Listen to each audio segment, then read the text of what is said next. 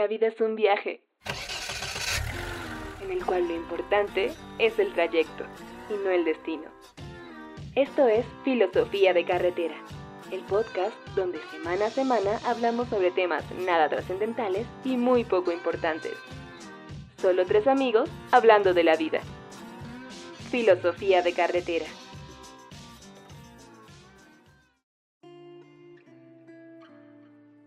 Hola, hola, amigos y amigas, bienvenidos al podcast Filosofía de Carretera, la única filosofía que al final del día no importa.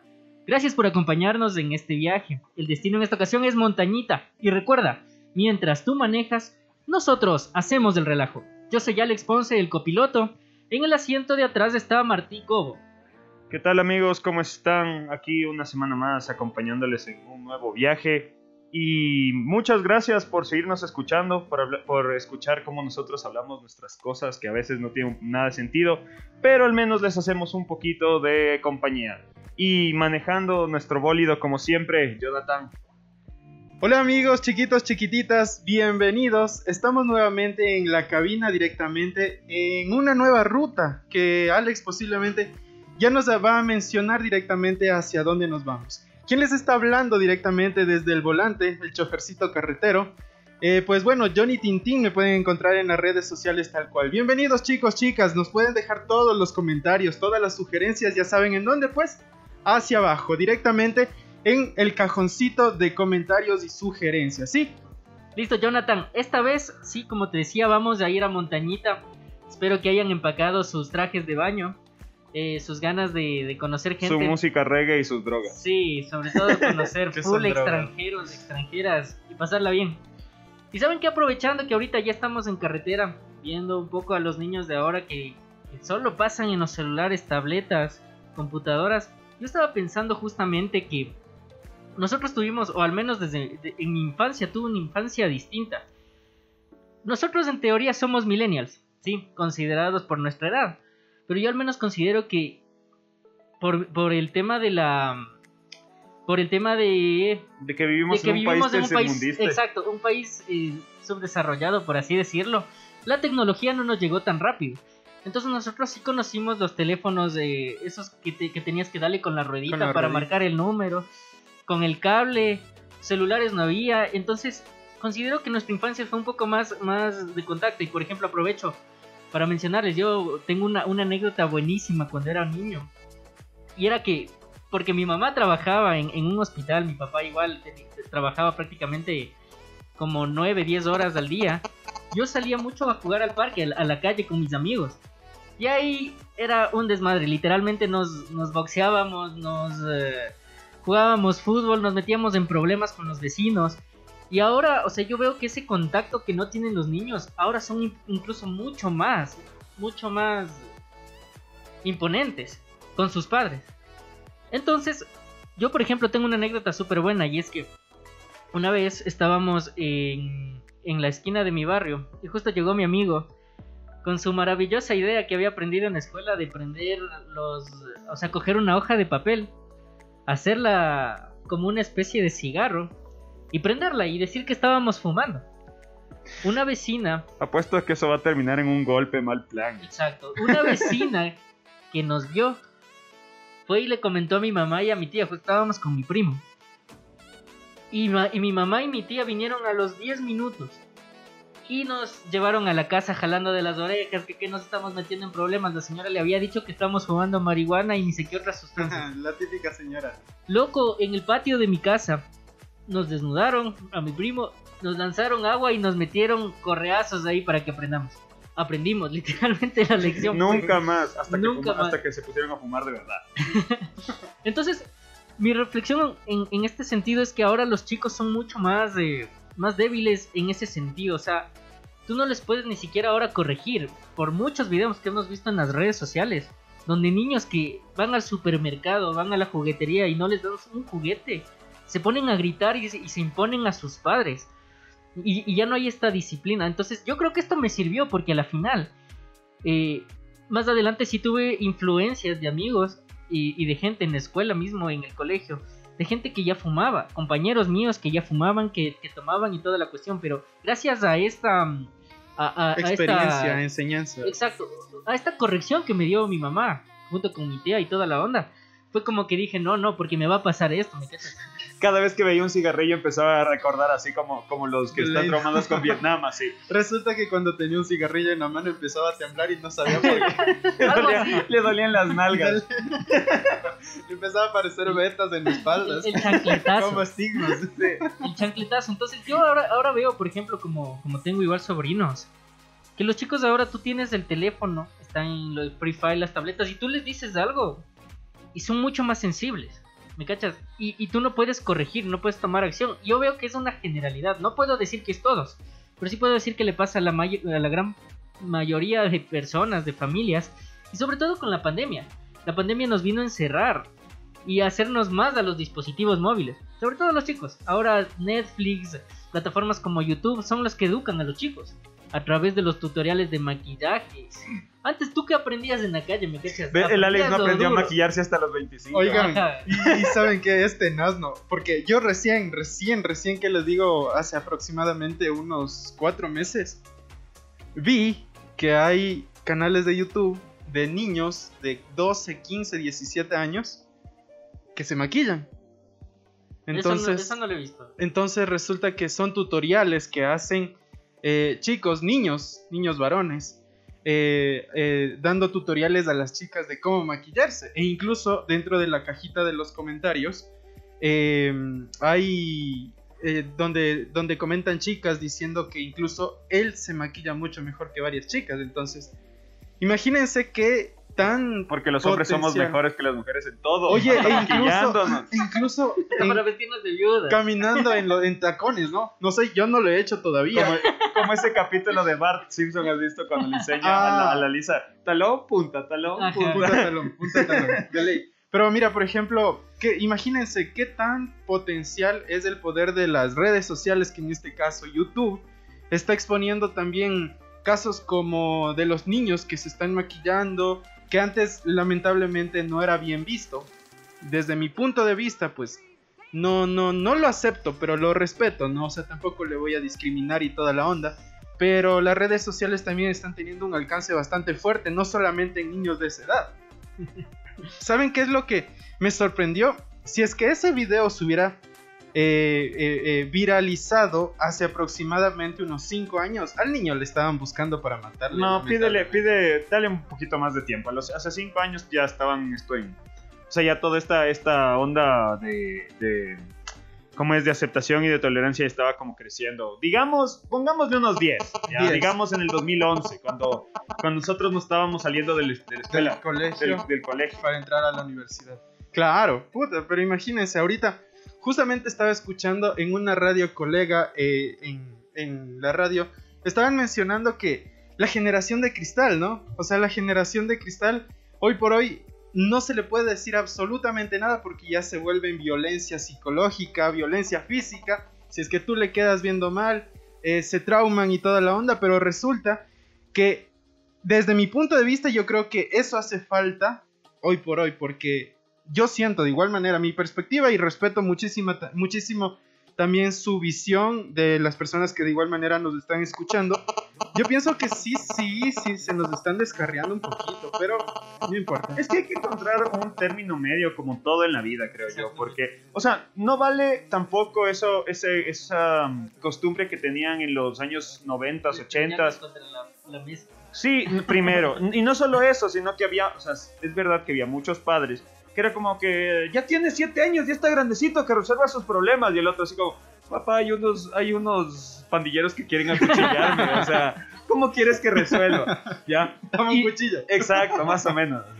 Y Sea hombrecito, tengo un cuchillo. Exacto, o sea, no es ni eso ni lo que está pasando ahora, o sea, a ver, yo cuando era niño, no es novedad, yo era un niño bulleado, o sea, lo que ahora, en, en mi época no había el término bullying. ¿no? Oigan Nosotros- amigos, antes de pasar a, a este tema, ¿cuál es el peor castigo que les han dado sus papás o mamás a ustedes? O sea, realmente así como peor castigo, no, o sea, mis padres sí, sí, me, sí me dieron, o sea, sí me pegaron, pero, o sea, aunque suene feo, sí me lo merecía, o sea, yo creo que, que si no hubiera, o sea, mis papás siempre dijeron, siempre me, me- me enseñaron que el, el, digamos, el, el golpe físico, el, el- el castigo físico era como que la última El último recurso. el último recurso. Entonces, si ya me decían algo y yo no hacía caso, si ya, o sea, si ya me habían, ya me habían castigado y no hacía caso, y aún así seguía, ya así como, bueno, ya te toca, o sea, pero, pero, ¿cuál fue el peor? El peor? Por ejemplo, a mí, a mí, a mí el, el, el peorcito, pues. el peorcito fue que me dieron con un palo, ¿cachai? No, no, eso no. Y aparte me lanzaron un huevo. No, Pero eso yo sí me lo esquivé, yo me lo esquivé y quedó justo plasmado en la ventana mientras se corría. Y era como que yo me quería reír, ¿no? Porque jajaja me esquivé y todo lo... logo, el logo del local de los papás de. El huevo roto ahí. El huevo roto escurriéndose ahí. Entonces, yo, yo me quería reír, pero no era el momento adecuado de reír. El- el Sí, mío- porque si te reías en ese era estabas peor, muerto. ¿no? o sea, ya- ya- Claro. era como firmar el acta de, de defunción. o sea. Yo ya veía la cabeza de ojo del tío de mi mamá. No, mentira. Ahí sí, ahí sí valía el dicho este de ellos te trajeron al mundo y ellos te pueden sacar de él. Más O o sea, menos. el mío fue esa justo que les acabo de contar, porque no solamente fue el hecho de que te bañen agua helada, sino el hecho de que la familia te estaba viendo como La, delincuente, ¿me la cachas? humillación. Exacto, o sea, o sea, sí era, sí era mal plan, pero creo que esa fue la peor. De ahí obviamente sí había procesos de donde me jalaban la oreja, me pegaban un, un golpe en la cabeza, así. Que no era normal, digamos, o sea, me jalaba en un, en un cuaderno alguna letra y ya, tocaba. Ay, no me. Ya, eso se me vino O me rompen las hojas. a la cabeza la tabla del 9, muchacho. No, ahí sí, ahí sí creo, muchachos, que estoy un poquito atrasado con ustedes porque, o sea, a ver, por ejemplo, en mi familia había algunas reglas. Por ejemplo, hubo una época cuando yo tenía unos 6 años, 7 años, que me metieron en un campamento vacacional justo en el colegio Benalcázar. Y yo era muy despistado, bueno, sigo siendo despistado. Pero, y, y yo perdía mucho las cosas. Entonces, en ese, en ese campamento vacacional to- nos tocaba comprar el uniforme del colegio Benalcázar. Y yo perdía las camisetas. El de parada. no, no, el, el calentador. Y yo perdía las camisetas, perdía las chompas. Porque era descuidado. O sea, hacía calor, me quitaba la chompa, la dejaba ahí y me iba a jugar y ya no estaba. O sea, ya no volvió a aparecer. Entonces, ya después, yo, o sea, mis papás también ya cansados de estarme comprando a cada rato las cosas. Ya fue como que cada vez que pierdes, correas. O sea, ya, ya era fijo. Y, y también en, ca- en- la escuela también era en cambio por, por, los, por las notas. O sea, cuando nosotros estudiábamos, como ustedes también debe haber sido, la nota era sobre 20, no era sobre 10 Claro. como es ahora. pues. Entonces, en mi caso era, era todo punto menos de 16, correazo. Entonces, imagínense, yo sacaba en una prueba 13, ya sabía que valía. Tres correazos por ahí. Ah, genial, eh. O sea, Cada, era así, para que cada vayas punto. aprendiendo a sumar de paso. Claro, era cada, cada punto. Ya Uno. a mí me entregaban la nota y yo ya, decía, yo ya me iba preparando así, psicológicamente. Llegaba a la casa y yo solito me ponía. Al mal paso darle prisa. Claro. Oye, pero ¿qué? ¿Cuál, cuál era la historia que nos ibas a contar? Eh, Ya me quedé, me quedé con la intriga. no sé de qué les iba a contar. De, de que eras un niño muy Ah, buleado. sí. De que, entonces, yo era un niño bulleado. O sea, en mi época todavía no se había inventado la palabra bullying. En mi época simplemente era interacción normal entre niños. ¿Ya? Y obviamente, como todo niño, a mí no me gustaba que me bulleen. Y, y, y obviamente llegó al punto en que también mis padres tuvieron que ir al colegio y todo. Pero obviamente en esa época los colegios decían, sí, sí, vamos a hacer algo al respecto. No se preocupe y no hacían nada, ¿no? Pero de cierta manera eso también te ayuda a incluso hasta, hasta prepararte para la vida, porque cierto que como, o sea, en la vida real, o sea, en la vida de adulto, no te van a joder como te joden de niño, o como te hacen bullying de niño. Pero de Claro. cierta manera la vida también te jode, y no, no las personas, sino la vida en- como, como, como O ente sea, abstracto. Es, es algo más grande que ti, más fuerte que ti. Y tú solamente igual. Al Exacto. mal paso darle prisa. Claro, porque a la vida, no, o sea, a la vida no le puedes acusar. Al, Oye, mami, la vida me está jodiendo.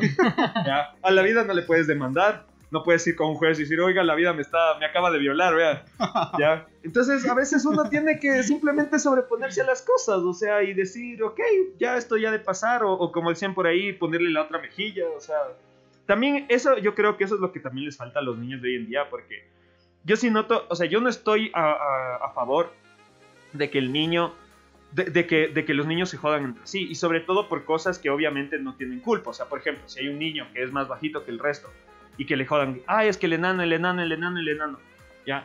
O sea, primero el pelado no puede hacer nada al respecto a eso, o sea, no puede coger y, decir, no, mañana voy a Ponerse amanecer grande". tacos porque se le van a joder Peor, peor. exacto. Le va a ponerse plataformas, no puede, ya. Pero al mismo tiempo, eso también te ayuda hasta aceptarte. O sea, yo siempre fui el niño gordo, porque desde pelado yo siempre fui el niño gordo. Entonces ya llegó un rato, es obvio, el cole, el, la escuela, el colegio era como, ah, no, es que soy el gordo. Ya llegó un rato en que, "Ay, y soy el gordo, ¿y qué pasa? Claro, exacto, a eso yo iba. O sea, yo por ejemplo no es que estoy eh, totalmente de acuerdo con lo que tú dices de, de- de que a los niños se, les pueden molestar por cosas deformidades y cosas así. Obviamente ya hay cosas extremas, como por ejemplo tal vez un labio leporino o cosas así que ya salen de las manos. Pero por ejemplo yo en mi colegio siempre me molestaban también porque era muy, muy bajito, ¿me cachas? Entonces, eso ya en algún punto como que tú te acostumbras y ya es como que no te afecta, ¿me entiendes? Ya es como que te ríes incluso de ti mismo, aprendes a reírte de ti mismo, algo que yo creo que la generación actual no. Exacto. Tú le dices algo que tal vez puede ser una broma y esta, y esta persona se Y se ofende mal, y te puede llevar a una instancia judicial incluso, como ha sucedido en la actualidad. Entonces, yo creo que algo, algo que tenía la generación pasada es que sabía reírse de sí mismo. Algo O- que nosotros no, no o más que sabía, creo que lo, o sea, aprendía a generar este como, este como métodos de autodefensa. Ajá. Porque igual, o sea, algo que yo, yo he hablado varias veces es que cuando uno es niño, uno aprende facilito, o sea, es, es como el viejo este, es el que dispara primero. Entonces hay gente, por ejemplo, yo, no sé si ustedes se acuerdan en la universidad, que yo me pasaba jodiendo a todo el mundo. ¿Pero por qué? Porque era mi método de autodefensa, o sea, yo, yo o les... yo jodía o me jodían. Exacto, o sea, yo jodía primero para que, para que, para que no me jodan a mí, ¿me cachas? Yo aprendí eso, o sea, yo aprendí, yo aprendí a manejar la joda yo antes del resto. Entonces, ya cuando el resto, ya cuando el resto me jodía, se notaba que era más bien como una respuesta para no quedarse callados, entonces no tenía el mismo efecto. No, pero ¿saben qué es lo peor? O sea, si es que les jodían por ser gorditos, flaquitos, altitos y toda la onda, les cuento. Yo en la escuela era un palo, ¿cachas? En la escuela me jodían por ser flaco. Es que, Pasé loco, al colegio y me hice gordito. y te jodía Y por me ser gordo. jodían por ser gordito. Es que, loco, no hay... Y no hay- después ya llegué a los 20... ¿Qué será? Los 18, 17 más o menos, 16, 17. Y ya te me jodía por ser normal. No, ya me empezó a valer. Psicoculturista. ya me empezó a valer un comino así. Y nada, pues, o sea, yo, yo, por suerte, no sé si por suerte, afortunadamente, nunca fui el niño más bulleado, ¿no? O sea, sí me jodían, normal, ¿no? Como la interacción social infantil de por allá de los noventas, ochentas, ¿ya? Pero eh, yo era parte de los que les hacía, les jodía, no quiero decir bullying porque Porque ahora es ilegal. se va a escuchar feito. Entonces yo era parte de los que les jodía al resto, pues entonces si es que yo también, ahorita tomando en cuenta el método que utilizaba el Marty, creo que yo también utilizaba ese método porque eh, yo jodía, pero también me jodían, ¿no? Pero yo jodía más. Claro. Es que, uno, Entonces- es que uno aprende eso. Entonces es como que tú le jodes, le jodes, le jodes hasta que panita se hace bolita y es como que ya bueno, entonces Claro. ya no te va a joder. Todo porque estuviste en colegio donde Uf, colegio masculino. Muchachos, en ese colegio masculino, cómo se le jodía a la gente, pero, o sea, en mal plan, re mal plan. En algún momento les voy a contar y creo que de manera interna a ustedes sí les he contado una de las anécdotas más, se puede decir, crueles, se puede decir, que se presentó en, en el Instituto Nacional Mejía, pero ese ya es otro tema. Es, Es que- otro tema para no poder quiero Es que hablar. yo sí creo que no hay, no hay ser más cruel que un niño. O sea, los, los niños como, como, Sí. como que como todavía no tienen ese switch del... del Me vale comino. Exacto, no, no, del, como, porque la sociedad de cierta manera te enseña que hay cosas de las cuales no te puedes burlar, ¿me entiendes? O de, como dice, como sí, dice sí, el Alex, sí. de que, ay, es que tiene el labio leporino. O viene un niño y te va a decir guaco de ley. De ley. Claro, o, no o es si, que- o si alguien, o si un niño nace con una deformidad, por ejemplo, en la pierna y cojea, y de- después de ley le van a decir el patucho, o sea, de ley, de ley le van a decir el patojo. Habla, o sea, patojo. Exacto. O sea, es que no hay ser más cruel que un niño porque en la misma inocencia de los niños. Sí, porque no. para los niños, o sea, es que los niños al mismo tiempo, al mismo tiempo es como que son inocentes porque no se dan cuenta de esas cosas, pero al mismo tiempo son crueles. Entonces, en su inocencia dicen, o sea, no es gran cosa, o sea, es patojo, entonces le voy a joder con que es patojo. ¿Me entiendes? Pero ya de grande uno se queda así como, chale, ¿por qué hice me, sí me eso? pasé, sí, sí, sí, es cierto. Yo, por ejemplo, en mi escuela había un, un negrito, ¿no? Hay que decir las cosas como son. Y le Una decía, persona pero de- en- de, de de color. color, de. Una persona afro, afro- negro. Afrodescendiente. Una persona de color negro. Bueno, la cuestión, la cuestión es que el la cuestión es que el- él en la escuela creo que no le gustaba que le digan eso, ¿me cachas? obvio. Pero la gente, le, le- o sea, lo- los niños ahí había un, un grupito especial que era bien molestoso. ¿verdad? Hasta que un día le empezaron a joder tanto que el, el pana lloró, o sea, mal plan. Se puso a llorar y a llorar y a llorar y les quería pegar a toditos porque encima era al tótem. Le siguió y por todo lado. O sea, yo por ejemplo, como te digo, hay cosas que sí, hay cosas que no, ¿me entiendes? Porque también, eh, como tú dices, el equilibrio está bien. O sea, dentro de los niños, cuando tú mucho a un niño también le permites que sea, que esté en ese ambiente de, o sea, cero violencia. Por ah, de cero violencia. Se vuelve débil. Se vuelve muy sensible, ¿me entiendes? Y, y, y, de hecho, algo que yo he visto, por ejemplo, en, en, esos tiroteos de Estados Unidos, es que decían que el niño sufría depresión, tenía problemas para relacionarse. Que es todo lo contrario.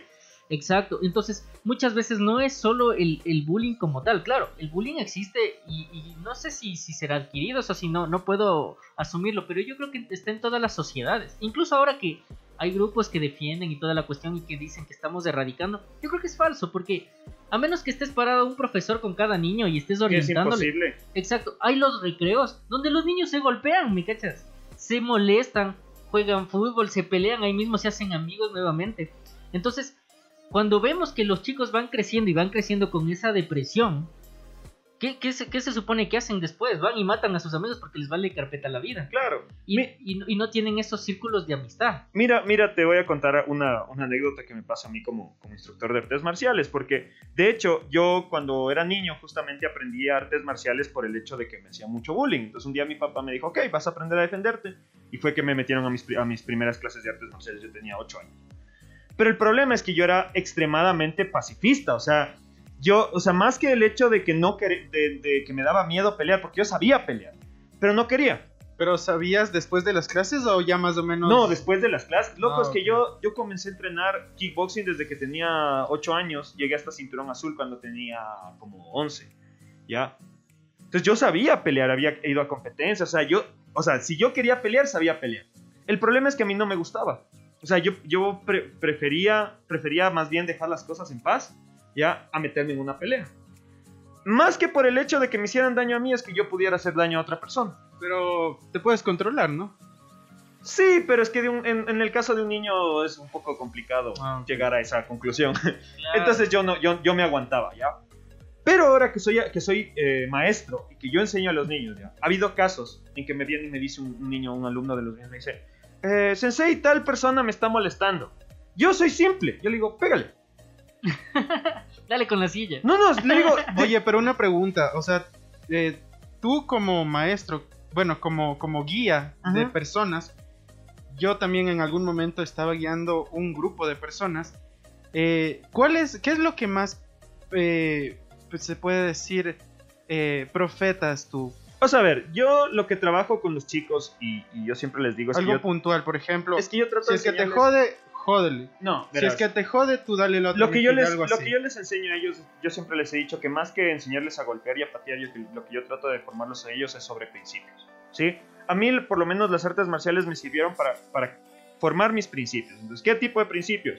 Honor, lealtad, valentía, justicia, respeto. ¿Sí?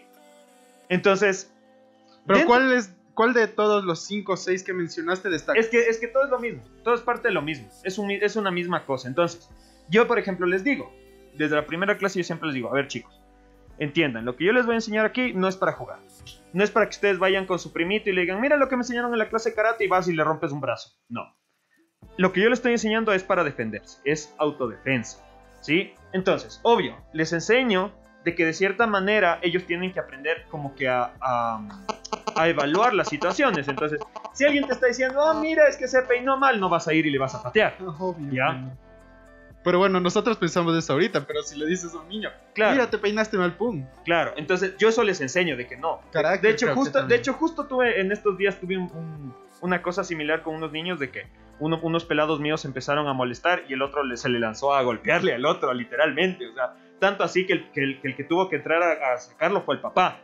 Que por suerte eran niños pequeños y prácticamente simplemente lo cargó.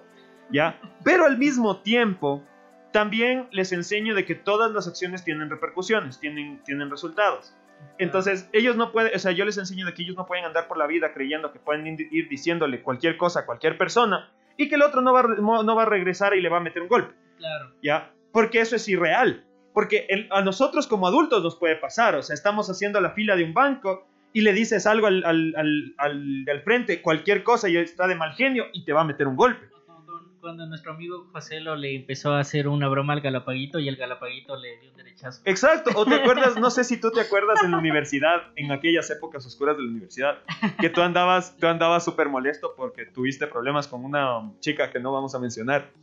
¿Cómo que no? Y yo te, y yo te, y yo te molestaba a ti diciéndote Wilfrido Ah, sí. por los lentes. Y ese día tú estabas de mal genio y casi me pegas, loco. O sea, Sí, se sí, besan, sí, men. es cierto. casi me, casi Oye, me eso no me la sabía. ¿Yo dónde estaba? Sufriendo por otro lado. Simón. Seguramente, Creo que seguramente. estabas en algún bar. Seguramente, seguramente. Porque la cosa es que nosotros, nosotros bajábamos todos juntos hasta la, hasta la estación de la, del seminario Ah, de ya en ese tiempo que bajaba en grupitos. No, Entonces- es- yo me acuerdo es que justo, justo fue un, un, a- un problema que tuve directamente con ella y de ahí Con caíste ella. tú. Claro, y, y ustedes estaban peleando y ni sé O sea, estábamos face to face peleándome con ella y de ahí Claro, y yo me metí porque me, estaba, me iba a despedir, porque ya nos íbamos. Y yo te digo, nos vemos, Wilfrido, y tú me agarraste y casi me pegas, así. Yo no hice nada porque dije, ok, me lo merezco, o sea, ¿a qué me meto? Es cierto, pero no lo hice. Ah. Lo pensé. ¿no? bueno, la, la cuestión, o sea, al menos eh, al, al punto que ese equilibrio que, que vas encontrando en la vida, porque verás, yo como te digo, he cachado chicos que son en relativamente mucho más débiles y eso está bien. O sea, no, no con esto estamos diciendo, po- por si acaso, que somos dueños de la verdad ni nada, ni que esto es, o sea, esta es nuestra opinión, Opinión en primer personal. lugar, pero en función también a nuestra experiencia. Entonces, yo lo que digo en realidad es que el equilibrio es bueno, porque como tal los niños no crecen con, con- con este tema de que, por ejemplo, si es que los, los- los chicos le hacen a un lado, se, se- se hace grande, se hace depresivo y va y les va y les mete 20 tiros en la escuela, ¿me entiendes? O sea, aprenden a manejar el bullying, aprenden a ser tolerantes con eso y a no guardar ese rencor, porque ya de grandes, sí- literalmente, yo es de, lo- de los tiroteos que he escuchado en Estados Unidos, siempre era, es que le hacían bullying. No. O, o- o- o- no sé si estoy equivocado, pero por ejemplo, el del, del- de ese tirador también que fue al concierto, decían que era una persona que había sufrido bullying extremo durante su adolescencia y había cachado estos O sea, lo que pasa en los. Estados Unidos es otra cosa. O sea, la, la- eh, la sociedad estadounidense es una sociedad muy restrictiva. O sea, es una sociedad que, a pesar de que se consideran los paladines de la libertad, es una sociedad que sí te dice cómo debes, o sea, cómo debes ser, cómo debes pensar. Si qué- haces esto, te pasa esto. Exactamente. O sea, imagínate que para nosotros en la. Exacto, para nosotros en Latinoamérica, la universidad, por ejemplo. Sí, yo sé, yo sé que hay muchas personas en Latinoamérica que no tienen acceso a, lo- a la, a la educación universitaria, pero la- para, para los estadounidenses es simple. Primero, la, la- la educación eh, universitaria es privada.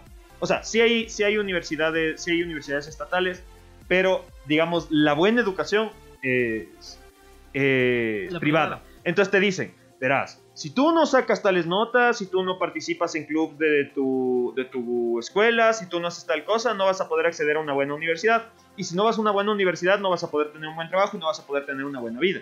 Entonces, desde ahí te van, desde, o sea, en una cosa tan, tan pendeja, te van diciendo cómo tú tienes que vivir. Si no, Entonces, baila- si no bailas como en High School Musical, no vas a la universidad. ¿no? Entonces, si tú a eso, si tú a eso le sumas, o sea, esa presión, aparte de, la pres- de las presiones sociales que hay normales en adolescentes, de que te tienes que ver de cierta manera, de que tienes que actuar de cierta manera, de que tienes que, tienes que pensar de cierta manera, llega un momento en que cualquier persona natural explota, ¿me entiendes? Claro, esa parte sí te entiendo, porque en realidad Estados Unidos creo que es uno de los países que es full moda también. Entonces los chicos también están con esa presión de que sale una moda y tienen que seguirla.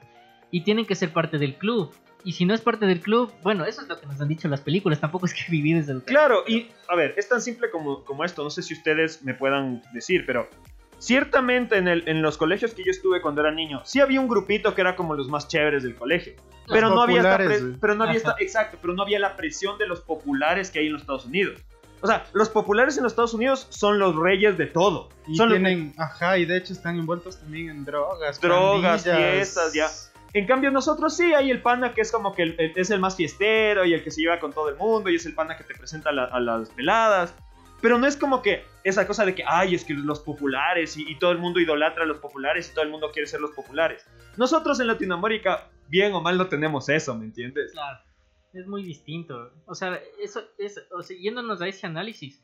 Por eso te digo, o sea, esa presión que tienen psicológica de, que, de querer encajar es más allá. Porque aquí creo que sí hay esa libertad, ¿me entiendes? De que si no quieres pertenecer, no importa, ¿cachas? O sea, tal vez, por ejemplo, yo te hablo en, en, mi, en mi colegio, era, estaba de moda escuchar reggaetón, ¿me cachas? Y yo no, yo seguía, yo escuchaba otro, otro tipo de música. Y, y, y no es que me decían, ay, ve, el aburrido, alguna cosa, o me excluían como en esas sociedades. Pero obviamente sí había el bullying. O sea, el bullying siempre ha habido. A mí me ponían la de apodos igual. Y yo también ponía apodos y, nos molestábamos. ¿Cuáles son los peores apodos que les han puesto, chicos? Eh, no sé si peores. Así, Wilfredo Naú. sí, ese es de mi autoría. o sea, a mí, chuta, es que eso, bueno, ha sido parte de, de, de, de, de familia, ¿no? Porque mi papá es ex militar y, y a él siempre le han dicho por el apellido, obviamente, ¿no? Porque tal cual como se, se tratan en, en, el sector militar, policial y toda la onda. Pero siempre le hacían, eh, le decían el Pili. Entonces, desde mi papá, me imagino que también desde mi abuelo, no sé cómo sería con mi abuelo, lamentablemente no le conocí. A mí toda la vida desde el, desde el jardín, desde el jardín, me han dicho el Pili por mi apellido. Soy Jonathan Pilicita para ustedes. Johnny Tintín para los Se los dijo Johnny Tintín.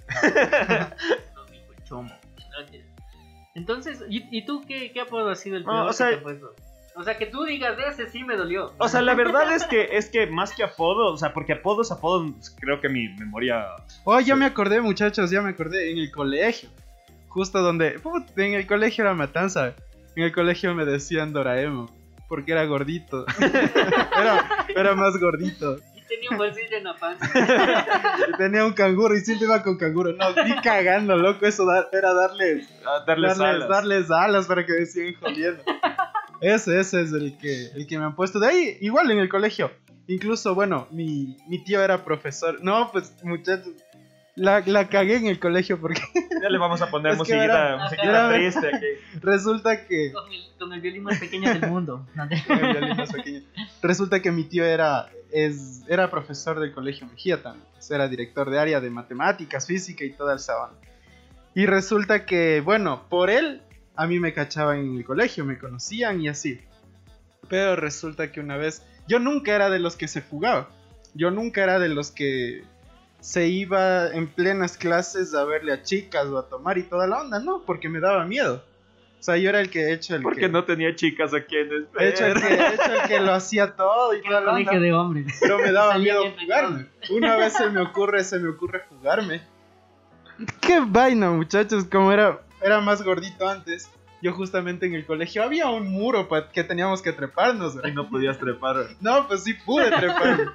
Me pude trepar. Me pude trepar. Y resulta que ya llegué arriba al muro, ya llegué. Y me quedo así, mitad del cuerpo adelante y mitad del cuerpo atrás. Y llega el inspector general, pues que hecho pedazos de ahí, cogió y plan nos empezó a dar con un palo. Y yo ahí colgado, pataleando. y nada, pues resulta que del muro era justamente al frente de la, de la, del rectorado. Y mi tío sabía pasar usualmente para ir a las clases por ahí. Y justamente él pasa, pues. Pero yo como estaba con mitad del cuerpo, es decir, la cabeza, la mirada para afuera. Dijo, yo reconozco, yo esas, reconozco nalgas. esas nalgas. Exacto, yo reconozco esas nalgas. Y nada, pues no, no, por suerte no, no se dio cuenta. y por suerte no se dio cuenta, pero se fue de largo así. Y nada, pues esa fue la única vez que me quise fugar, no pude y ahí me llevaron a, la inspección y toda la onda. Afortunadamente no, no me llamaron representante porque era la típica. Porque ya estaba ahí, pues, el tío. Exacto, sí. Era la típica llamar el representante y toda la onda. No me llamaron por ese, digamos, ese tipo de influencia también que tenía ahí dentro del colegio. Entonces, eso, pues, muchachos. Bueno, para la gente que nos está escuchando, coméntenos. ¿Cuál ha sido eh, su peor eh, anécdota o su mejor anécdota? O la anécdota más graciosa, chistosa, eh, relevante que han mantenido en su vida estudiantil o incluso hasta su vida laboral o su vida cotidiana. Ya saben que nos pueden estar escribiendo directamente en nuestra cajoncito de comentarios y sugerencias si es que fueron parte, tal cual como de, de los populares como Martí o de las divinas como el Alex. yo no era popular. Divinas o populares, yo era, yo era, más bien todo lo contrario de los populares. Yo era, yo era el más, yo era también bajo, era gordo era norio, o sea, ñoño, ¿ya? el- durante el colegio yo nunca, como ya les he dicho, yo nunca fui a caídas, nunca salí a fiestas ni nada. O sea, yo era, yo era el último es- eslabón en la cadena alimenticia escolar. O sea, Yo también. Yo, por ejemplo, me acuerdo de una, de una anécdota de la U. Pero ese sí fue bullying mal plan hacia ti. claro. Cuando te embalaron la, ma- la maleta. No, pero esa también me la, me la merecí. Pero el Carlos te hizo bullying. Claro, pero es que yo también le jodí al Carlos. Y, sobre Oigan, ¿y todo- yo dónde estaba? Vean. y sobre- mismo. y- y el burro, sobre todo. Ese profesor te hizo pedazos. Cuéntales, cuéntales esa anécdota. O sea, Desde- desde la verdad es que no me acuerdo, no me acuerdo cómo comenzó, pero en realidad sí fue, o sea, yo, yo sé que fue una, una respuesta, o sea, fue, no fue que lo hizo de loco, sino que igual yo comencé a joder, porque además fue una época en que nos empezamos a embalar las maletas todos. Al, al Joselo también me acuerdo que una vez yo le cogí con, con Maskin, le hice la, la, la shigra, le hice Ya. un paquetito así chiquito y dije, toma. pero bueno, no me acuerdo cómo comenzó y un día creo que salimos, creo que salimos al, al- creo que salí al baño o me mandaron a hacer algo, alguna Hubo cosa. receso, algo así. Sí, algo así. Y yo salí, como solíamos dejar las maletas en el curso, yo regreso y me habían dado la vuelta a la maleta y me habían y me la habían embalado. y y yo obviamente me cabré todo, le, le, le desembalé, le, le volví a Martí, en esta parte vas a insertar un gráfico con, con, e- con esas fotos que tenemos de la maleta. le, le di la vuelta a la maleta y, y vino este profesor que ya ni me acuerdo cómo se llamaba, que le decíamos burro. Y nos tocaba pasar al frente. Yo sabía que si me iba y no llevaba la maleta, lo iba a hacer de nuevo. Entonces yo cogí la maleta, me fui y el profesor me dijo, pero deje la maleta. Y yo le dije, no, no voy a dejar porque si dejo me vuelvan a... Y yo, ya váyase. El documento, era el documento, El tiene docu- que presentar el documento. Pero cómo, y el Martí era sacando ahí de- y el profesor, ya, siguiente entonces, pero profesor, estoy abriendo, no ve que está Y él dice, pero es que ya no es mi culpa, entonces tiene cero. El profesor, que- y ahí le fue llevando la maleta. y todos nos reíamos, fue un momento de bullying mal plan, así que no lo hagan, por favor. Bueno, volviendo al tema original, como, como les estaba diciendo, o sea, creo que, o sea, sí creo que hay que encontrar, como les dije al inicio, un, una- un balance. O sea, tampoco hay que llegar a la crueldad como, o permitir Claro. que se llegue a la crueldad como se ha llegado. Porque, o sea, hay, o sea, yo sí he visto ataques de crueldad mal plan, o sea, mal, mal, mal. Por ejemplo, eso cuando se ponen, todos se compinchan contra uno solo, porque, Exacto. insisto, los niños son, son terribles. Entonces, cuando todos los niños se ponen, se compinchan, se hacen, se hacen grupo contra uno solo. Eso, o sea, eso, por ejemplo, de- para un niño es hecho mierda, porque, perdón, porque, porque te sientes, o sea, ahí es cuando, te- cuando realmente tú sientes que, algo, que hay algo malo contigo, o sea, en ese momento no lo tomas como que, ah, es que es un juego y todos se están poniendo porque es un juego, Exacto. sino que tú en, en ese momento sí sientes como que hay algo mal conmigo, por eso es que todos lo están haciendo así. Exacto. ¿ya? Pero tampoco es como lo están manejando ahora, de que, ay, no, no se le diga nada porque se lo va a traumar y que ni sé qué. Y peor en el caso de los padres, ¿ya? Porque, como ustedes decían, ahora resulta que el padre no corrige, el padre no regaña, el padre, ay, no, es que déjenlo. Verán, una, una cosa que a mí me molesta muchísimo como, como instructor es que yo tengo muchísimos padres que vienen y me dicen, eh, verá, profe, es que lo que pasa es que mi hijo tiene, tiene. TDA, trastorno de déficit, de déficit de atención. ¿Ya? Eso en mis tiempos se curaba con un reglazo. Exacto, Exacto, exactamente. O sea, cuando, uno era niño, primero eso no le, no le tenía nombre, sino que le decían que uno es malcriado. Ajá. ¿Ya? Y segundo, o sea, uno no se podía quedar quieto, de un guantazo te sentaban. Así de simple. Se curaba el trauma. Así de simple. Entonces, verán, les voy a contar una, les voy a contar una anécdota que Pero me esas pasó. crueles que dices. Esa anécdota cruel. No, no, no. No. Les voy a contar Estamos una, en franja horaria una- familiar. una anécdota que, que me pasó a mí recién con un niño. Yo estoy dando clases en un, en un club de en un club deportivo, digamos, aniñado de la ciudad de Quito. No voy a decir marcas porque no nos están patrocinando. Ya. Tú eres de tenis.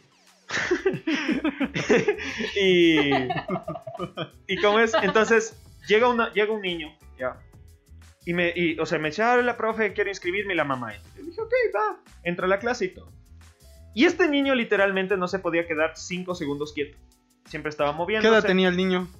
Debe tener como 8 o 9 años. Oigan, ustedes eran de los inquietos. Yo Sí, no. Sí, era un poco inquieto. Yo no, o sea, yo jodía un rato, me decía quieto y yo me quedaba quieto. Yo, Yo sí era, era, bien distraído. Yo, yo tenía era- miedo bastante. sí, tenía también. miedos. yo también era un niño de los que, o sea, yo me aburría muy rápido, pero mis papás me enseñaron a, a- o sea, dónde debo comportarme. es decir, si íbamos a un restaurante, yo no podía levantarme y dar vueltas. O sea, Pero era de los, tú eras de los niños que quería levantarse y darse vueltas. Porque me aburría, como todo niño. Claro, Pero si mis papás me decían, me decían, siéntate, yo no me movía. O sea, me quedaba ahí porque sabía que si me levantaba me caía guato. Yo, yo era inconsciente, o sea, era como que me distraía. Ya me decían, siéntate, pero era como que. Te olvidabas. Inconscientemente me levantaba y ¿Qué sentarse? O sea, no sé, era distraído. Voy a hacer una, una, un paréntesis en Aquí la historia. contando nuestros problemas psicológicos. Así sí, algún psicólogo. Por favor, ahí abajo ponga qué tenemos. No, les voy a hacer un paréntesis en esta historia para contar otra historia. esta, esta no, no las puedo decir que, que yo me recuerde porque esta me la han contado mucho yo tenía, supuestamente yo tenía aproximadamente unos 4 o 5 años, ¿ya? Y, mis, papás tenían la costumbre, siempre, siempre tuvieron la costumbre de que cuando salía algún buen trabajo o cuando se, o cuando se ganaba algo, algo de dinero extra, siempre salíamos la familia como a festejar. Entonces mi, mi, papá esa vez había, porque mi papá trabajaba sobre todo con campañas políticas, había salido, no me acuerdo qué elecciones había sido, él trabajó en alguna de esas campañas y ganó, digamos, un dinero bien. Y nos llevó a mi madre y a mí a un restaurante caro, pero elegante, de esos de que si no tienes, si no tienes tú mismo tu, tu chaqueta, te la prestan para que no, para que no entres fachoso. ¿sí? no quedar como puerco. Exactamente, de esos, de esos restaurantes. Como ya les digo, yo tenía 4 o 5 años, no tenía más. Entonces fuimos, tatá, nos sentamos en la mesa. Esto es lo que esto me cuenta, insisto. tal vez mi memoria lo bloqueó porque. Y me dicen que me empecé a, me empecé a estar eh, inquieto. No, no, empecé a estar inquieto. De que quiero irme, de que quiero, de que me movía, de que me bajaba, de que ni siquiera, y hacer bulla y hacer bulla. Entonces ya mis padres me habían dicho, ya, quieto, tranquilo, ya. Como yo no aprendía, mi papá cogió, me levantó de la mesa, me jaló, me llevó al auto, me encerró en el auto, puso llave y, me dejaron ahí. Y cerró las ventanas y puso calefacción. y mientras ellos comían, y mientras, y mientras ellos comían, yo me quedé toda la noche en el carro. ¿Ya? Y me dice mi madre que incluso mi papá, o sea, incluso se demoraron más de lo que normalmente se hubieran demorado. O sea, digamos que no solo se, que comieron y se fueron, sino que se quedaron, pidieron, pidieron, pidieron postre, pidieron cafecito. Y que cuando regresaron me encontraron durmiendo en el piso del auto. Asfixiado, ¿no? Morado el martillo. Entonces, nunca, nunca más, nunca más volví a portarme mal en un, en un... Yo no tanto, ¿verdad? Yo, por ejemplo, cuando me llevaban a las reuniones, obviamente ya había la fresquita y toda la onda eh, sí me dejaban mis papás así como a la buena de Dios. Yo jugaba con los niños y las niñas. que se comía tierra eras tú. No, no, era en esos. el que se comía el pegamento. Y, y, estábamos, por lo general, ya a 10, 11 de la noche ya te tocaba acostarte en las sillitas, ya te ponían. Ese es un clásico latinoamericano. Loco, era. Ya te levantabas así como que ya nos vamos, así. Y, y, tus viejos así como, sí, sí, mijo, ya nos vamos, ya nos vamos. Ya, ya andate con tu tío. Entonces, esa, esa sí me acuerdo. Y por ejemplo, de infancia también, ahora que, lo recuerdo. Y por eso digo, es. No, no, puedo decir que es tan bacán ni nada, porque como te digo, no, no sé, no soy el dueño de la verdad ni nada, pero al menos desde mi punto de vista, esas partes de jugar el palo encebado, policías y ladrones con, con los panas del barrio y toda esa onda, a mí me parecía genial. Y sobre todo porque, aparte de la interacción, eh, sí, te, sí aprendías mucho a ver el ejemplo también de otros niños. O sea, por ejemplo, siempre había el niño malandro del barrio. No quiero ser como él. Ajá, y de ley. Y, tu mamá siempre te decía, verás, mijito, si le ves al tal, ve, y vas a terminar así si no haces las tareas y si no te comes la sopa y las papas. O sea, vos de niño eras como que, hijo de madre, de ley tengo que comer la papa, cachas. No tenías ese razonamiento para entender esas cosas. Pero viendo los ejemplos. Ahora, yo no sé, tal vez los niños sí son un poco más inteligentes, pero con, perversidad. Porque se educan con youtubers, ¿me cachas? Y los youtubers no es que, como nosotros, tal vez. Pero es que, soltamos o sea, este ¿qué tipo de educación es eso? Soltamos este podcast y, obviamente lo va a escuchar mucha gente. Imagínate que niños empiecen a pensar como nosotros, qué horror. Y las responsabilidades de los padres, es como dice Bender en ese capítulo tan genial. No han querido, no han pensado en apagar el televisor, sentarse con sus hijos y golpearlos. Exacto, o sea, no podemos culpar a otras personas más que a los padres porque son los responsables, porque el contenido va a estar ahí. Y ahora que estamos en un mundo tan globalizado, es tan fácil entrar al, al Google y poner lo que quieras, o sea, hasta comprar un riñón. Entonces, yo creo que. ¿Alguien quiere comprar un riñón? o sea, en, en este sentido, yo, yo, yo, Alex Ponce, no, no digo que sea una realidad. Alex Ponce que vive en... Sí, que vive en tal parte del, y que está yéndose Quito, ahorita a. Montañita. Por, por si acaso, saludos a Montañita, ¿no? Que ya estamos en camino. Espero que nos, nos atiendan bien en el hotel que hicimos reserva y bueno, esperemos hacernos amigos de unos hippies. Pero bueno, mi reflexión, como te digo, es, es esa. O sea, que las infancias con interacción sí son mucho mejores. Y sobre todo, tanto con, con- con el tema de la escuela y, y estas cuestiones. Yo, al menos, como te digo, los juegos tradicionales. No sé si tú jugaste alguna vez a los ensacados y toda esa cuestión. De Eh. saltar fiestas de Quito y estas cosas. Creo que alguna ¿Jugaron vez alguna sí, vez? pero más que, más que, digamos, con los chicos del barrio, o sea, con mis amigos del barrio, sino más bien con, por alguna fiesta o alguna cosa. O sea, en, en mi barrio nosotros jugábamos, digamos, tradicionalmente jugábamos fútbol, como creo que todo niño latinoamericano, Ajá. con la pelota esa que si te pega en la cara te deja una marca que dura seis semanas. Sí, estuvo tenaz de esos balonazos. Jugábamos, jugábamos guerras de bibis. Con las pistolas de balines de plástico nos metíamos unos balinazos, pero mal plan. O sea, jugábamos ese tipo de cosas. Ya, digamos, los juegos más bien ecuatorianos tradicionales, sí los llegué a jugar, pero primero un poquito más grande y segundo, igual, por alguna fiesta o alguna cosa. Alguna vez me metí en un, en un curso vacacional del municipio, en la Casa de las Juventudes, que hicieron una gincana gigantesca por todo el centro y, y tocaba jugar en cada, en cada punto, nos tocaba hacer algún, algún juego tradicional. Y ahí te acompañaban tus papás. Creo que, me fueron, creo que me fueron a ver, pero es que ya para ese entonces tenía como 17 años ya. Bueno, pero, eh, 17 o sea, a lo que voy es que vas, o sea, en todo ambiente que te criaste, sea el colegio, la escuela, fuiste solo, ¿me cachas? Y Ah. no tenías mucho acompañamiento, te- tal vez tenías, pero yo, por ejemplo, al menos no. Y por ejemplo, en mi barrio, yo, yo te digo, nosotros a- de, los, de las amistades aprendíamos a construir, por ejemplo, las resorteras. ¿Cachas la típica del chavito que, que te subías a la rama del árbol y buscabas le una Y? Y le rompías, ¿cachas? Y de ahí te, le ponía, te ibas a comprar esas ligas.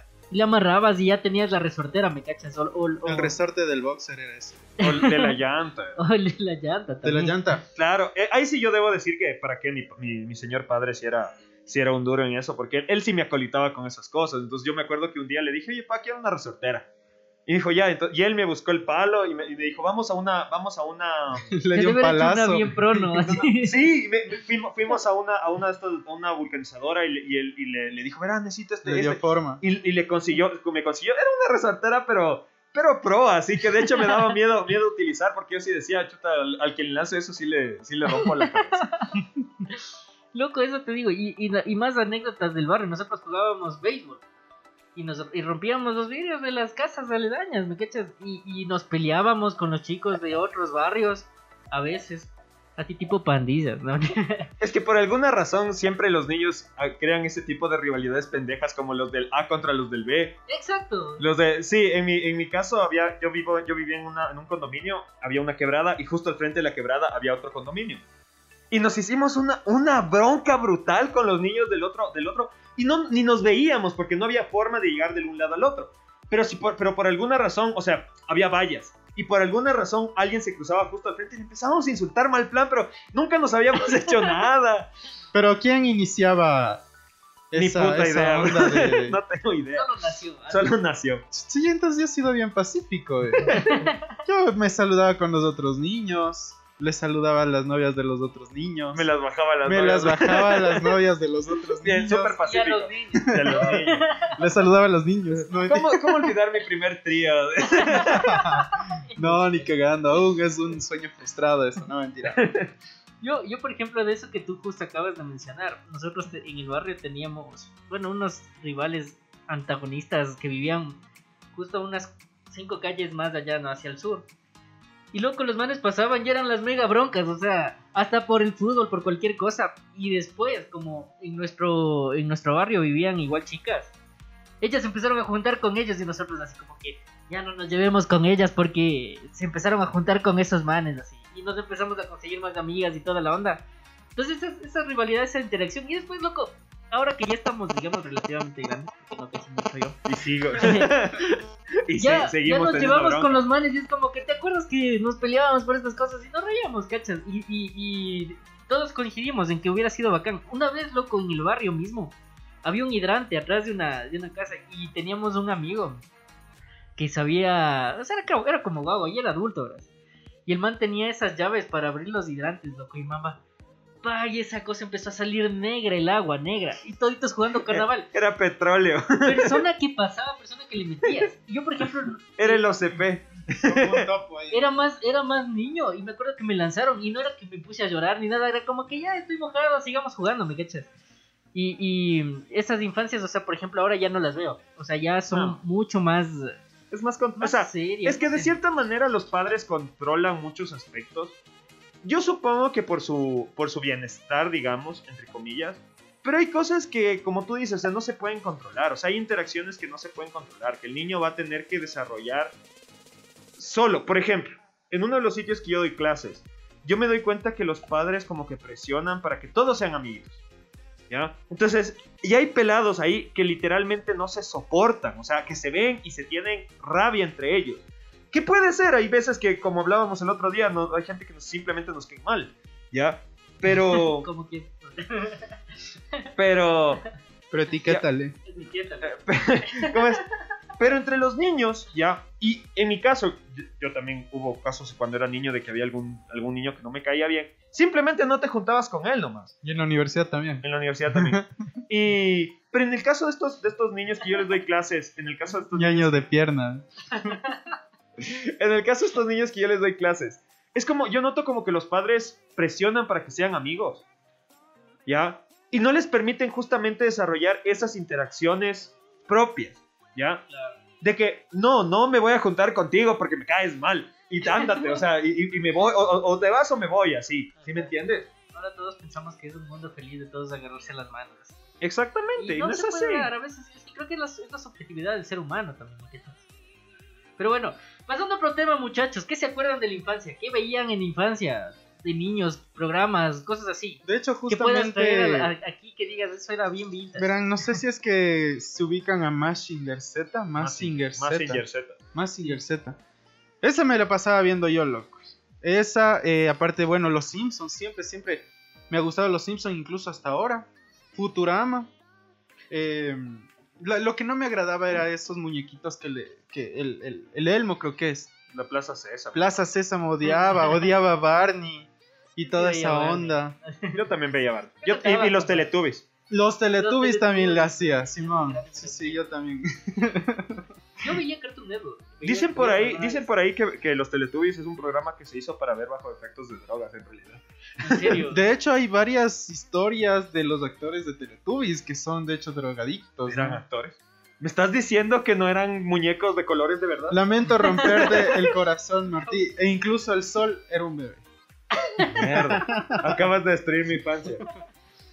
Oye, pero tremenda, tremenda, tremendo escenario que se armaron para los Teletubbies, ¿no? Porque O al menos un set muy bien, eh, bien hecho. O sea, no Sí. sé si es que, no sé si es que realmente tenían un, un, un campo como se no, veía. loco, yo también pensaba que era un campo Debe haber sido un set chévere. y grande, porque los Teletubbies se paseaban de la vida con ese, ese robotcito, ese, Esa, esa aspiradora. esa aspiradora robotcito elefante chiquito.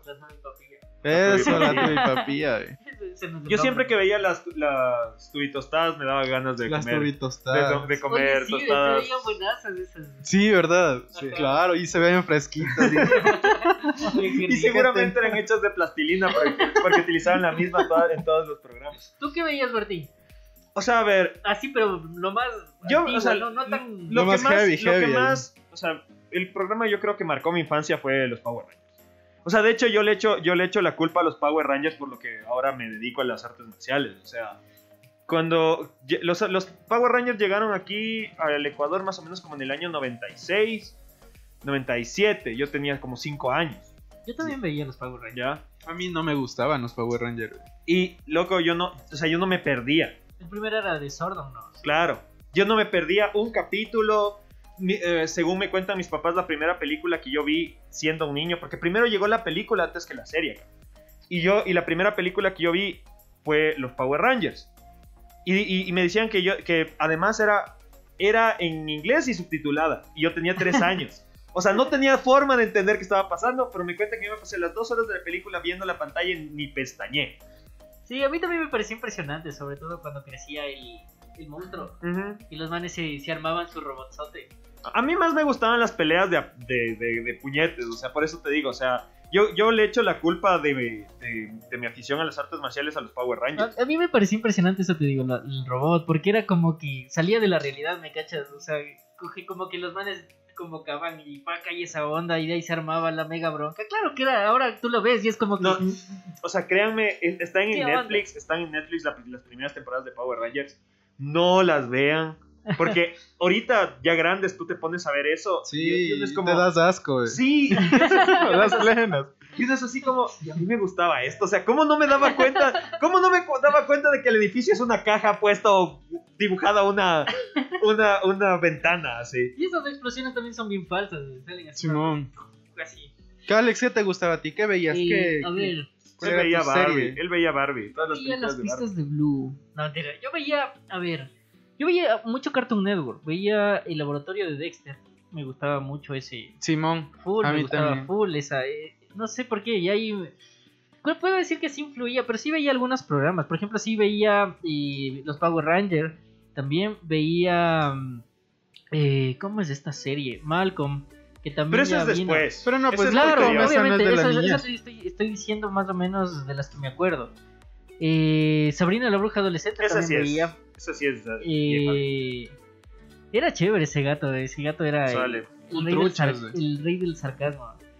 ¿Qué más veía? Eh, ¿Cómo es? Pokémon.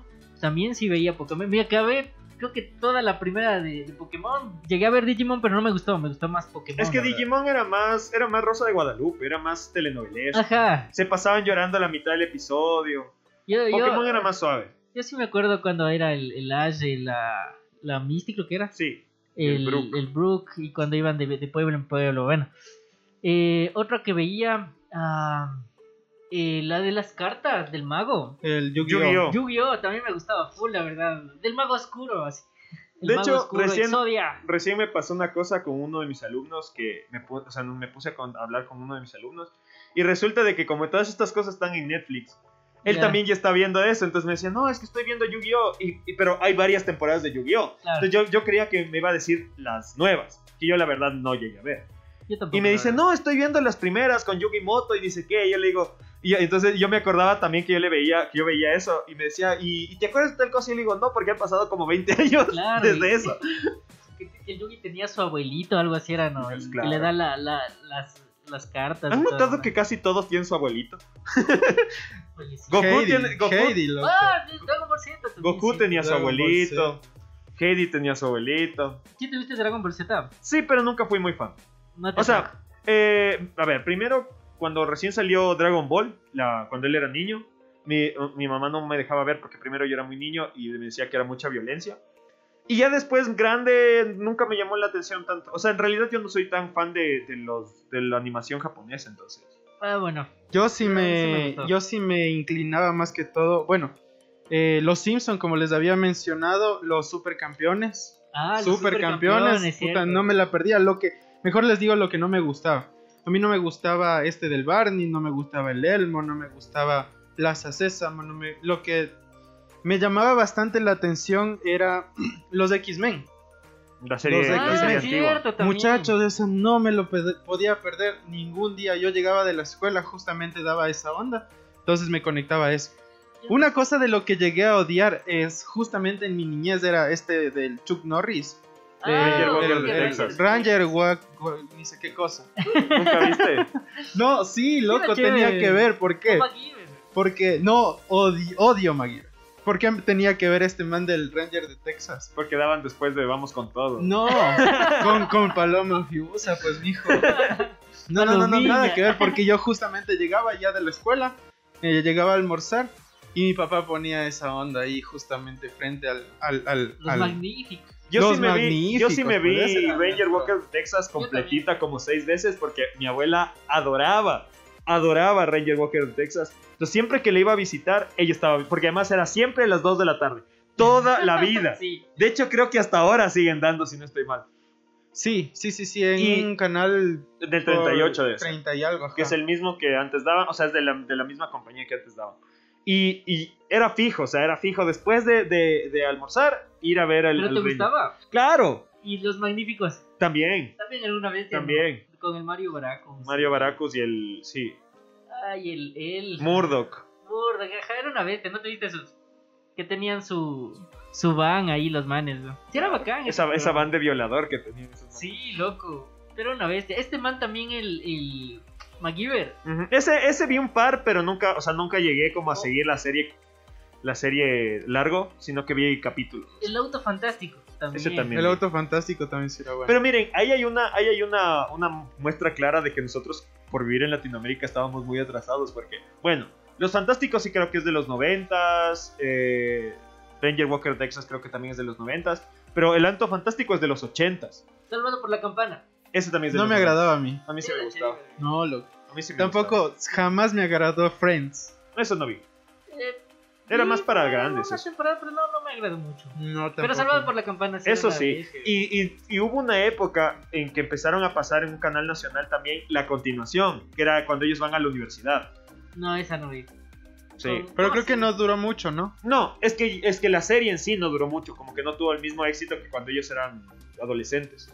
Que de hecho yo creo que entre la chica esta salvados por la campana, la creo que se llamaba Kelly.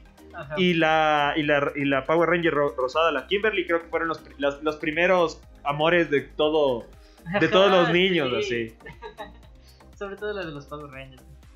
¿Qué te iba a decir? ¿3x3 vieron? También. No, no me agradó. Nunca te agradó. Nunca me agradó. Ni ahora, loco. Porque eso siguen pasando todavía. Creo que, creo que esa, sí- esa serie sí revolucionó. Bueno, ahora se le puede decir serie, ¿no? Porque era programa de televisión, pero... eh, porque no era un hogar tradicional. Claro. Era, tres. fue el primer, fue el primer hogar, hogar de poliamor gay en la Ajá. televisión. Tres papás eran pues prácticamente criando niñas. Ajá. O sea, era como que bien extraño. Y encima más había una bebé desde el inicio, entonces... Creo que sí. Ya había series bacanas, o sea, a mí me gustaban full esas. loco. Creo que... Creo que ahora no, no me conectan mucho ya las series, la verdad. No me conectan mucho. Eh, bueno, a excepción de Game of Thrones, que ha sido la última que me vi. Pero de ahí ya no. Así como en ese entonces que veía full, que consumía full televisión, no. Y eso, muchachos. ¿Algo más que acotar? No, la Creo verdad. estamos eh, llegando. No, la verdad Sí, que no sé por qué, pero me quedo asombrado la, cante- la cantidad de series que incluso varias personas con las que he conversado se han podido ver. Por ejemplo, a mí no me agradan las series. Si ustedes me dicen, eh, no sé si es que se le puede llamar series a esto de, de- de- del chico que hace magia, el que tiene el lastimado en la frente, Harry Potter. Harry Esa es película. pero tiene varias secuelas, ¿no? Claro, es una, es un- es Odio, una película. odio de- que una película tenga más de dos o tres secuelas. No puede mantener la atención por mucho tiempo. No es eso, sino que es como que me cansa, me cansa y digo, chévere, hasta aquí bacán. Por ejemplo, la de Harry Potter, creo que hay cuatro o cinco. ¿Cuántas Ocho. son? Ocho. Uf, más encima más. Ocho. me he visto una, loco. El Señor de los Anillos es bacán. Me gusta Me he visto la verdad. primera, de ahí no paso. Pero De hecho, son largas. claro, Sí. exacto. Entonces, eh, no sé, entonces si es que hay algún psicólogo y de igual manera que nos está escuchando, ¿qué es lo que me pasa? Porque consulta ahorita mismo. Eso, eso es, eso es falta. es- eso- ¿Ves? Justamente eso es, eso es lo que pasa cuando no te golpean mucho de cuando niño. no te golpean bien. Cuando no te golpean bien. Claro. ¡Sigue viendo!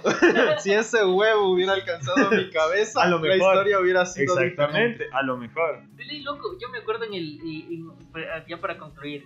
Una vez estaba en el cine y justo uno- un niñito. Papi, ¿pero qué está haciendo ese? ¿Y por. ¿Y por qué hace esto? Y el papá, sí, ya, ya te explico que dice. Ah, Papi, pero ¿te acuerdas que lo. Uf, chuta, loco, era como que, ¿cómo vemos la película, me cachas? Antes, en verdad, era como que yo. un solo aguantazo era eso. Quería hablar. Ya cállate, nos vemos. Después, aunque sea. No, o sea, Y nunca te no sé, no sé si todos los, los padres tienen las mismas técnicas, pero mis, mis papás tenían dos técnicas. Antes del guantazo era primero la mirada asesina.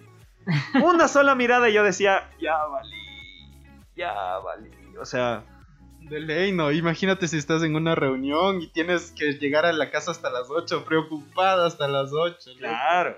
Ya esa mirada significaba, ya valiste, anda, anda, anda haciendo tu testamento porque ya valiste, significaba eso. No, nunca fuiste a una fiesta de niños. Sí, Sí, ¿y qué tal? O sea, bien, pero, o sea, como insisto, no, yo no era mucho de amigos. Entonces sí me invitaron a una que otra, sobre todo de esos de que, bueno, ya invitamos a todo el curso, así que tienes que ya, no te vamos, no te vamos a descolar a ti. Pero, ¿Y a ti te invitaron a alguna fiesta de Sí, niños? loco, pero, o sea, yo me la pasaba normal. No es que era de los niños que bailaba y se revolcaba y se ensuciaba. y Por eso es que ahora lo hace ahora, que baile y se revuelve. Eso. A mí sí me invitaron. Me acuerdo que ya, que ya empezó el boom del reggaetón en ese entonces, pues loco. Y ahí era el. ¿Cuál, ¿Cuándo es la primera? sí. ¿Cuándo fue la pri- el primer recuerdo que ustedes tienen re- del reggaetón? Yo, puta. yo, el, el primer recuerdo, aunque ya es un poquito grande, posiblemente ya lo había escuchado antes desde Pobre Diabla de Don Omar. Don Omar en sí. Ya. Don Omar. Yo el primer recuerdo, no sé si sea como tal reggaetón, pero fue esa vez, esa, esa, esa mezcla que hizo Vico sí con Emboscada, algo así era, ¿te acuerdas? Que una canción que era Emboscada, pa' que griten, na, na, na, na, No. na, na", y hay una parte, hay un, hay un corte donde el man hace un reggaetón. No. Yo la verdad es que yo tengo clarito la prim- las primeras veces que yo escuché reggaetón porque yo estaba en el colegio francés de Quito, colegio niñado. Y, y en ese colegio había, al menos al, al año de escolar, había unas dos o tres programas que no eran tanto para los padres, que eran de que, ay, sí, el niño va a salir haciendo una obra. No, no, no. Eran programas para nosotros, para los niños. Para que entre ustedes se, se burlen. Más o menos. No, no, no. Sino que, por ejemplo, llevaban, llevaban eh, shows Drogas. para que nosotros Ah. veamos o cosas así. Ah, ok. Y Yo usualmente- pensaba que ustedes mismos hacían el No, show, no, no. el bailecito y No, no, toda no. la onda. Y, por ejemplo, llevaban inflables y cosas así para que los, para que los niños y todo así. Y ya cuando estábamos un poquito más grandes, estoy hablando de sexto grado, estoy diciendo que teníamos como 11, 12 años, sexto Ujú. grado. Eh, uno, fue la primera vez que no- nos permitieron a nosotros asistir a la novatada de los, de, lo- de los del colegio.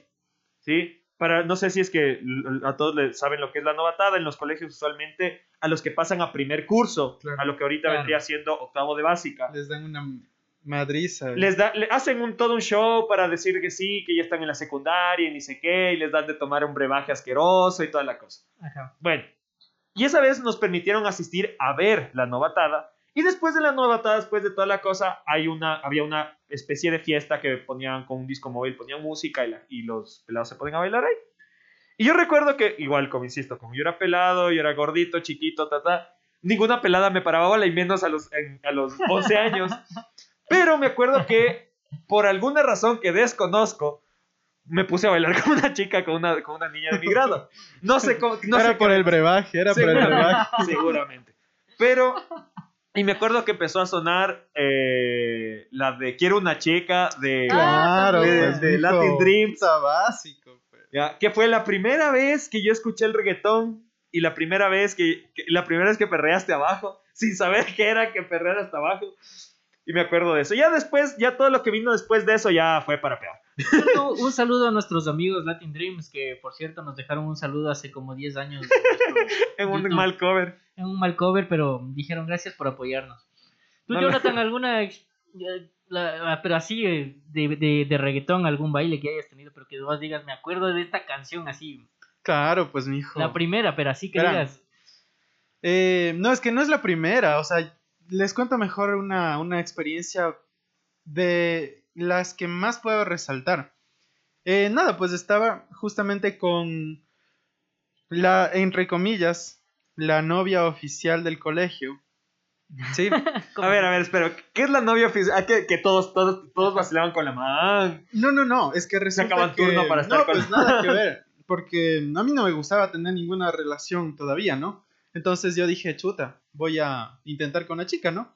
Entonces, chévere. Empecé, empecé a salir con ella y supuestamente se hizo oficial la relación y todo la onda. Y nos íbamos supuestamente a esas típicas matinés. Justamente fue por allá, por el sur. eh, por allá en Quito, en el sur de Quito. Entonces eh, nos fuimos. Yo, era, las, era la primera vez que estaba entrando una matiné. Y afortunadamente fue con ella. Y justamente pusieron eh, la sensación del bloque, no sé si recuerdan. Ella es la sensación del bloque. Chic. ves. Yo no. Entonces eso ya es bien underground. Entonces nada, pues de esa me acuerdo de esa, de de esa anécdota que justamente eh, fue una, buena- una chévere experiencia porque, o sea, con la chica con la que yo quería, entonces me paró bola afortunadamente de las pocas que me pararon bola. No sé cómo, pero me paró bola. Exactamente, no sé cómo. Y esa es la que me acuerdo, la experiencia que me yo, acuerdo. yo como estuve en colegio, digamos, de, de cangris, no, de reggaetoneros full. Loco, era pésimo para bailar reggaetón. A ti Y te amamantaron con reggaetón. Yo, yo, yo creo que hacía el paso básico de toda fiesta. Que de pie al medio y sacas. tupi, tupi, pie al medio tupi. sacas. Loco, todos los manes sabían los pasos de reggaetón y yo quedaba mal en las fiestas. Y, y, y eso, o sea, esas son mis experiencias con el reggaetón. Creo que se nos está acabando el tiempo, muchachos. ¿Alguna otra cosa que tengan que acotar este tema? Por cierto, queremos aclarar a toda la gente que es nuestra opinión. Claro que pueden bombardearnos en los comentarios, como dijo Jonathan. Déjenos sus comentarios, lo que crean de dejen este su programa. hate. En los cajoncitos. Dejen su hate, lo que quieran, pero obviamente queremos aclarar que esta es nuestra opinión, no es una verdad absoluta. Estamos filosofando, como No es sé. filosofía de carretera. Habla por tu lado, loco. Yo, toda palabra que sale de mi boca es verdad del universo. es mi verdad. Entonces, amigos, sin más que decir, ¿tienes algo más que decir, Martín? Nada más, solo que esta, esta generación está perdida. Yo soy de la idea, yo soy de la idea que deberíamos, deberíamos matar a todos los menores de 18 años y empezar, ¿Qué vas a po- y empezar a, a ponernos a ser niños desde ahorita. Ahí sí me apunto. al, principio, al principio estaba en contra, pero ya me gustó la idea. Ya esta, esta generación ya, ya, ya la perdimos. Yo creo que eh, más que arreglarlos a los que ya nacieron, podemos, debemos destruirla y comenzar a hacer nuevos. Es- digo yo. ¿Tú, Jonathan, alguna reflexión final? Bueno, pues muchachos, de mi parte, mm, un saludo a toda la generación millennial que hoy por hoy está en todas nuestras, nuestro, nuestro país. Eh, sí, eh, tomen un poquito más control de su vida, tengan un poquito más de conciencia, tomen en cuenta también las historias que les acabamos de mencionar, para que vean que la vida antes era un poquito más difícil, pero nos la gozábamos. Ahora la tienen mucho más fácil y a pesar de eso se están quejando, así que algo algún dato anecdótico, un dato interesante que les puedo estar mencionando eh, de lo que hablamos en todo el, el programa, es que la tecnología, tal cual como había mencionado Martí y Alex, la tecnología eh, en llegar al Ecuador tarda un aproximado de 5 a 7 años en llegar. Entonces, a veces cuando nosotros decimos, wow, estamos actualizados, estamos, No. estamos, uh, tengo la- la- el último modelo y toda la onda, y lo si- sigue sucediendo, ¿no? Sigue sucediendo que sí se llega atrasada la tecnología. Algo también que eh, aumentó la tolerancia en cuestión de lo que son eh, los, los grupos minoritarios, se puede decir. Eh, aumentó la tolerancia en grupos LGBTI, aumentó la tolerancia, ya no existe mucho bullying en cuestión de las instituciones educativas por el mismo hecho de que ya existen entes de control en las instituciones. Sin embargo, sí, sí hay todavía en lo que se puede mencionar, sobre todo en Latinoamérica y en sí el mundo, en todo el mundo. Eso pues muchachos, de mi parte, pues agradecerles nuevamente el estar conectados, gracias por escucharnos, recuerden por favor seguirnos a través de nuestras redes sociales si es que desean, no les cuesta absolutamente nada, es completamente gratis. De mi parte, pues me despido con un beso y un abrazo. Muchísimas gracias nuevamente por estar con nosotros. Chau, chau, chau, chau. Bueno, yo quiero finalizar esto igual haciendo una pequeña reflexión y diciéndoles a toda la generación que nos acaban de escuchar que es importante darle equilibrio a la vida. No todo es sensibilidad tampoco. También está bien que, no- que nos aprendamos a, conocer, pero también a entender la parte del otro y en este caso a sus padres y a las personas que les están orientando. Déjense llevar porque la gente lo único que quiere, en este caso sus padres, es el bien. Así que... Excepto los amigos que les dicen que fumen drogas. Eso también. Entonces, eh, esa es mi última reflexión. Como dijo Jonathan, síganos en nuestras redes sociales, compártanos, déjennos sus comentarios y nos veremos en un nuevo viaje. Sí, que estamos planificando un montón de viajes, pero nos veremos la próxima semana. Así que no se desconecten de Filosofía de Carretera. Yo soy Alex Ponce y hasta una próxima. Eh, sí, por mi parte me despido también. Les recuerdo que nos pueden escuchar en YouTube y en Spotify. Están todos nuestros programas anteriores. Y cualquier duda, sugerencia, comentario, insulto, pueden dejarlo ahí. En, en el caso de YouTube y en el caso de Spotify nos pueden escuchar y nos pueden dar seguir. Y si quieren colaborar, pongan a reproducir muchas veces el mismo capítulo porque así, así Spotify sabe que existimos. Yeah. Por cierto, si quieren recomendarnos igual temas, estamos abiertos a escucharles, bueno, a leerles en este caso, así que igual déjennos en los comentarios temas que quieren que hablemos, igual lo vamos a hacer. Listo. Muchas gracias muchachos. Hasta la próxima.